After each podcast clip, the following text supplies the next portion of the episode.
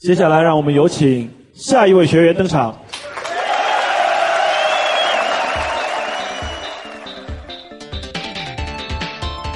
各位小伙伴，大家好，欢迎收听今晚脱口秀，我是大帅逼踢彦祖。我们这代人小时候呢，都听过一首儿歌：“我在马路边捡到一分钱，把它交到警察叔叔手里面。”早两年的时候呢，这首儿歌还上了热搜，起因是有人发现歌词遭到了改编，从原来的一分钱变成了一元钱。这个改编呢，当时就引起了很多网友吐槽。现在物价飞涨，就连儿歌都要涨价了，你们搞错。也有人提出呢，之所以要这么改编，是因为在现实生活中，一分钱的货币已经用不上了，很难再见得到。但是呢，我表示反对。谁说一分钱就见不到了？每次群里有人发红包，我抢到的都是一分钱。谁敢比我惨呐？所以呢，本期的互动话题想请大家来聊一聊，你收到过最大的一个红包有多少钱？原因是什么？欢迎在评论区留下你的神回复。下面马上进入本期的新闻实验室，关注一下发生在我们身边的奇葩新闻。Lady Go。前不久，位于南太平洋的岛国汤加发生了严重的火山喷发，引起了不少人的关注。网上某些营销号呢就带节奏说，喷出的火山灰会遮住阳光，影响植物的光合作用，从而引发全球性的粮食危机，让大家提前囤粮。很明显，这是唯恐天下不乱的谣言。大家仔细想想呢，就知道目前还有什么灾害能比疫情更严重？我们连疫情都能想办法克服，还用得着害怕这些吗？嗯，再说了，就算要担心，也轮不到我们。日本人更加担心。从地理位置上来说呢，他们挡在前面。有些日本网友呢，已经开始杞人忧天：万一哪天日本真的被海水淹没，究竟要逃到哪个国家？我认为呢，大可不必。反正你们囤了那么多的核废水，说不定将来基因变异，直接进化出鱼鳃，能在水下呼吸呢。这里的水很深，你把握不住。不少人都梦想有朝一日能在海边有一套海景房，而经过这次的教训以后，都打起了退堂鼓。没什么比自己的小命更加重要。最近呢，在江苏南通出现了这么一条新闻。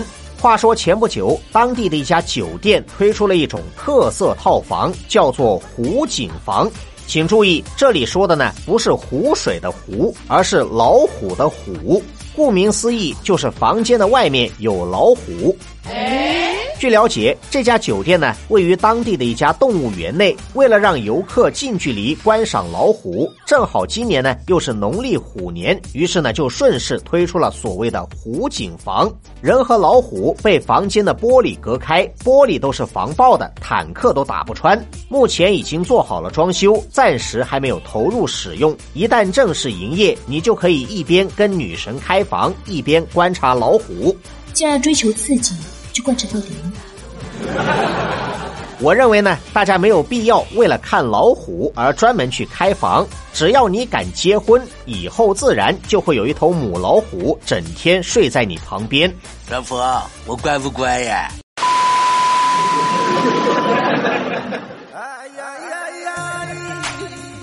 曾几何时呢？网上有这么一个段子，说你坐在你朋友的车上，朋友突然把车速飙到一百二，然后说了一句：“人活着真没意思。”这个时候你应该说什么？有一条神回复说：“走去按摩，我请客，现在就去。”听上去呢有点道理，然而根据我多年扫黄的经历，要是你这么说，对方只会把车速飙得更快。他就站起来了，很快啊！说到扫黄，最近在广西柳州就发生了这么一条不可描述的沙雕新闻。话说前不久，当地警方接到一名男子报警，说他被人诈骗，要求警察为他挽回经济损失。警察赶到现场，见到了当事人。根据他本人的描述呢，所谓的骗子其实是他认识的一名女网友。当天夜里，他和女方相约出来开房，双方以六百元包夜的价格成交。然而，女方仅仅在酒店待了两个小时，就以出去吃宵夜为理由提前离开现场，再也没有出现。男方在酒店等了一夜，孤枕难眠。他越想越亏，要求女方退钱，但是遭到拒绝。于是呢，一怒之下选择自爆。你妈退钱！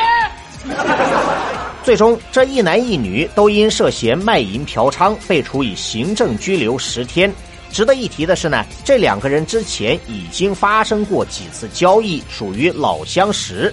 女方是一名四十七岁的阿姨，而男方呢只有十八岁，属于刚刚成年，血气方刚。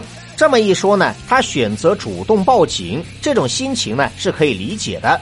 年轻人不要太气盛，不气盛叫年轻人吗？这条新闻也告诉我们一个道理：不是每一次提前离开现场都可以全身而退，除非是像我这样的专业人士。这个就叫专业。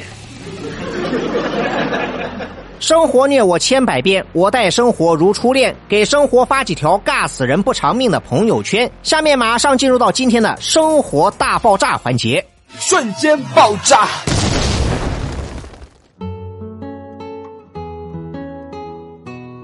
之前说过，最近呢，很多人都在关注汤加火山爆发的新闻，想知道会不会对我们的日常生活造成影响。我去查了一些资料，截止到目前，官方给出的数据已经确定的死亡人数为三人，一整座岛被毁。根据专业人士的分析，这次的灾害并不像网上流传的那样会对全球气候造成明显的影响。我们国家呢也采取了行动，表示愿意给汤加提供一些救灾物资。而作为普罗大众的一员，我们也不应该过分的杞人忧天。在这次的灾情中，有这么一位受灾群众，在海上漂流了二十八小时，最终奇迹般的生存下来。他的故事迅速在网上流传，还因此得到了一个外号“汤加海王”。这位海王呢，是一名五十七岁的伐木工大叔，由于身体残疾，提前退休，和家人一直住在汤加群岛中的一个小岛上。小岛距离火山爆发点只有五十公里，基本位于灾害的正中心。当时，这位大叔呢和家人正在粉刷自己的房子，在毫无防备之下遇上了这场灭顶之灾。只听见一声剧烈的爆炸，一波巨浪劈头盖脸打来，瞬间遮天蔽日。事发突然，大叔的第一反应就是带家人撤离。幸好第一波巨浪袭来的时候，他们全家都待在房子的后面，由房子顶住了海浪的冲击。但是呢，没过多久，第二波更大的海浪席卷而来，一家人很快就被卷入海中，各自分散。由于天色一片漆黑，大家只能靠大声喊话来确认彼此的位置和安全。然而，海面波涛汹涌，很快大叔就再也听不到家人的声音。这意味着什么？他心里很清楚。他顺着水流在海上飘来荡去，浮浮沉沉，只希望能抓到一块木板。一旦抓到了，死都不松手。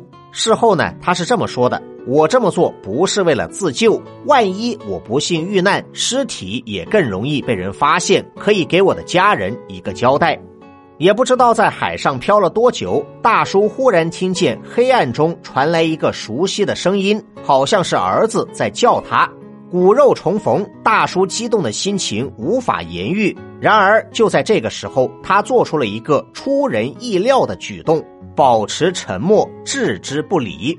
事后呢，很多人都不理解大叔的选择，而当事人说：“我知道儿子很孝顺，他是不忍心抛弃我的。但当时的情形，大家都很危险。要是我回应了他，他一定会不顾一切的来救我，甚至牺牲他自己。”因此，我必须保持沉默。大叔就这么一声不吭，在海上飘着。凭借多年在海边生活的经验，他大概估算出了自己的位置。只要顺着水流的方向前进，很有可能飘到陆地上。终于在第二天夜里，大叔被海水冲到岸边，被好心人发现，顺利得救。得救以后，大叔第一时间向外界打听自己家人的下落。虽然还无法联系上家人，但是根据目前官方的消息，已经确定的死亡人数只有三人，都不是大叔的同乡，这让他暂时松了一口气。此时此刻没有消息，总算也是一个好消息。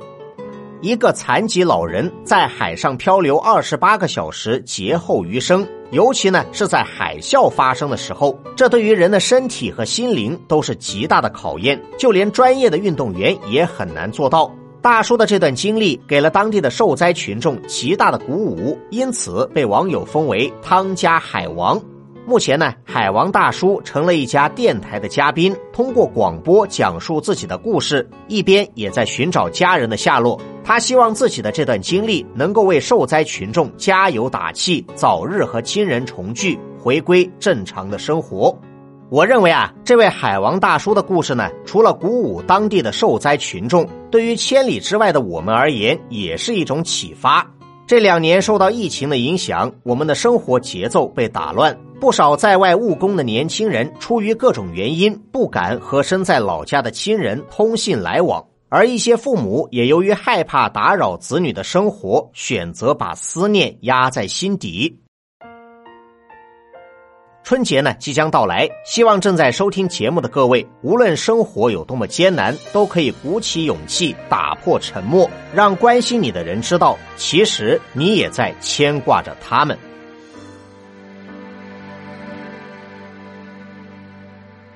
我也要讲资格，我有什么资格？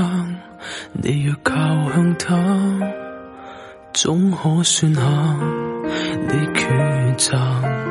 我每晚都咳嗽，自你有最新好友，但你偏痛彻慰问，病菌怎么会缠身？